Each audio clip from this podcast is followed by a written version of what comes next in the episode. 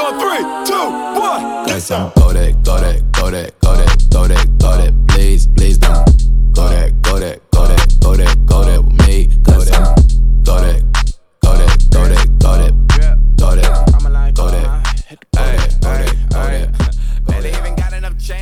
Hola amigos y amigas de la Osera, soy Mario Peña y aquí van algunos de mis pensamientos sobre la Super Bowl de los pobres que empieza este jueves sobre el draft de la NFL 2023.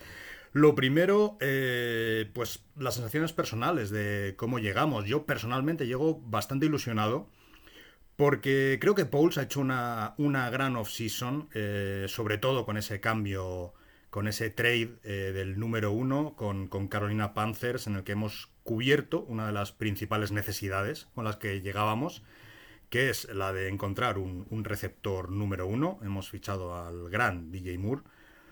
eh, que eso nos libera también de cara, de cara al draft, de no, no tener que gastar un pick alto necesariamente en un receptor. Em, creo que, que Pauls lo hizo bastante bien el draft del año pasado, con muy pocos picks. eh, consiguió gente importante que- que- que han sido titulares, que van a ser parte de los Bears en el futuro.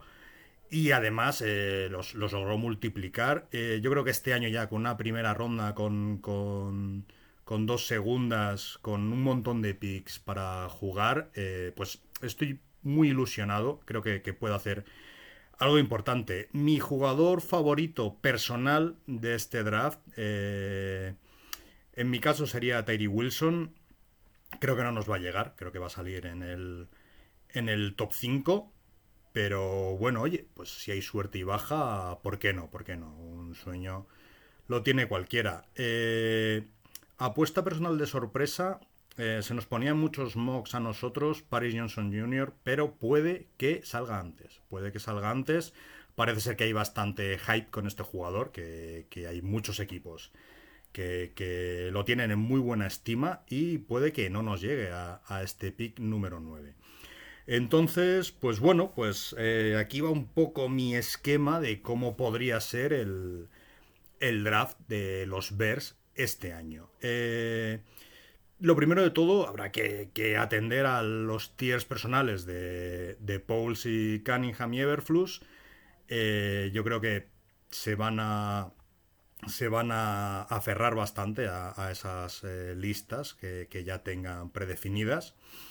Entonces, pues eso, eh, nos mantendremos en el 9, bajaremos. Yo creo que, que si llega un jugador que ellos en los tiers los tengan muy muy alto, como podría ser pues Tyree Wilson o, o a lo mejor Paris, Johnson, no lo sé. eh, si, si les llega este jugador que ellos consideren diferencial al 9, supongo que eh, lo draftearán en el 9. Pero si no, es muy probable que intenten bajar. Es muy probable que intenten bajar y conseguir algún pick extra, algún- alguna selección en segunda ronda un poco más alta de las que ya tenemos. Entonces, pues bueno, mm, la estrategia del draft, claro, variará mucho si, si uno de estos jugadores llega al 9 o si no, o si bajamos y, y tenemos que seleccionar otra cosa. En el 9, jugadores que podrían ser interesantes, pues por ejemplo, si, bajaran, cosa que no creo, eh, Tyree Wilson o si nos llegara Paris Johnson, sería una necesidad. Creo que se va a seleccionar eh, dentro de las necesidades que hay en el equipo, que son muchas, que son muchas, al mejor jugador disponible. Entonces, pues eso, no sería extrañar que si llega un Paris Johnson y al, cuadro técnico le, cuadra, le va bien con... está alto en su tier y, le cuadra, eh, lo seleccionen y, y en, ese, en ese caso no bajen. Que no llega ningún, ningún jugador de este tipo, pues es probable que bajen y que más, más abajo pues seleccionen un, un Lucas Van Ness o, o algo así. Entonces, pues eso, eh, depende de lo que vaya saliendo, pues irán cogiendo eh, una cosa u otra. No hay que descartar, yo no descartaría casi ninguna posición. Es decir, por ejemplo, eh, si llega Devon Witherspoon al 9, mm, a lo mejor es muy del agrado de. Aunque no parezca una necesidad del cornerback ahora mismo de las más importantes en los Bears, pues a lo mejor, oye, en el tier de Pauls y Everflux eh, está muy alto, pues por ejemplo, de un Witherspoon y baja al 9 y no se arriesgan a perderlo y prefieren cogerlo en esa, en esa posición. Entonces, bueno, pues yo no me atrevo mucho a hacer un, un mock como tal, porque las, posibilidades son infinitas, eh, depende mucho de, de, de qué jugadores tengan eh, cómo los tengan rankeados, eh, Pulse y Everflux. Y tenemos tantas necesidades, que es una cosa buena y una mala. es mala porque, claro, evidentemente, cuantas más necesidades, menos hecho tienes el equipo. Pero es buena en cuanto a que, puedes jugar prácticamente todas las rondas a coger al, mejor proyecto disponible, salvo con dos o tres posiciones que ya estaban, que ya estuvieran muy, muy asentadas, como puede ser en nuestro caso el quarterback. Y oye, pues quieras que no, eh, Pauls quiere construir a través del draft. Entonces yo creo que, bueno, que en este caso que estamos construyendo, pues es algo que no nos va mal.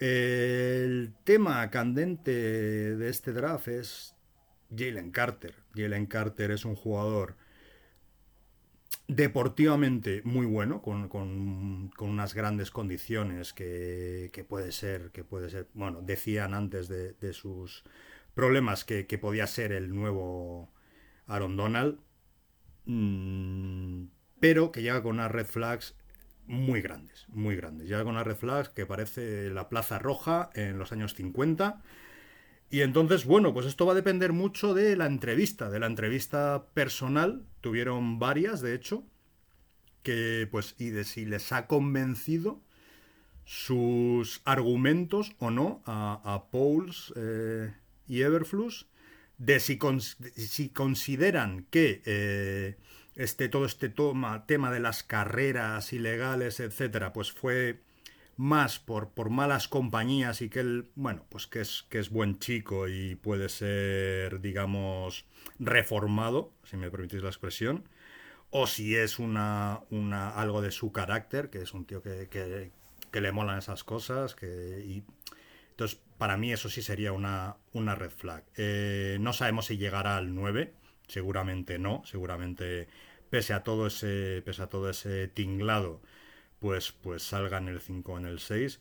Pero bueno, si llega, mm, depende mucho de lo que hayan, de lo que hayan hablado y de la conclusión que hayan sacado Paul Sieverflux de, de hablar con él.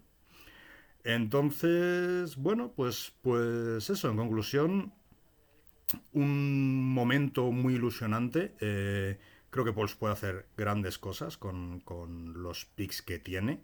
Eh, no es de extrañar que, que, acabe con más picks, que vaya bajando y acabe con más picks. Eh, algunos de mis, de mis favoritos, pues, pero claro, depende mucho de lo que se vaya cogiendo, pues eh, tal, pero algunos de mis favoritos serían Tyree Wilson si nos llega, Paris Johnson si nos llega, para una segunda ronda alta si la consiguiéramos a Debawore, porque no creo que, que baje hasta donde, hasta donde tenemos nosotros. En fin, hay, muchos proyectos. En, dos de nuestras posiciones más acuciantes, como serían el Edge y la defensa interior, hay profundidad, hay mucha profundidad. No es necesario, no hay que volverse loco si no nos llega un, un eh, Tyree Wilson de la vida. Y bueno, pues eh, yo la verdad es que confío en que en que Paul y Everflux lo van a hacer bastante mejor que, todo lo que pueda decir yo, porque al fin y al cabo ellos son profesionales de esto. Vienen, vienen todo Pauls y, Cunningham, el, el, Assistant General Manager, vienen los dos de la rama del Scouting. Así que, bueno, pues yo creo que por ese lado está, está todo resuelto. Y bueno, pues yo creo que, que a partir del sábado, que acabe el tercer día del draft, los Chicago Bears van a tener mucho mejor equipo del que tienen ahora. Así que, ¡vamos osos!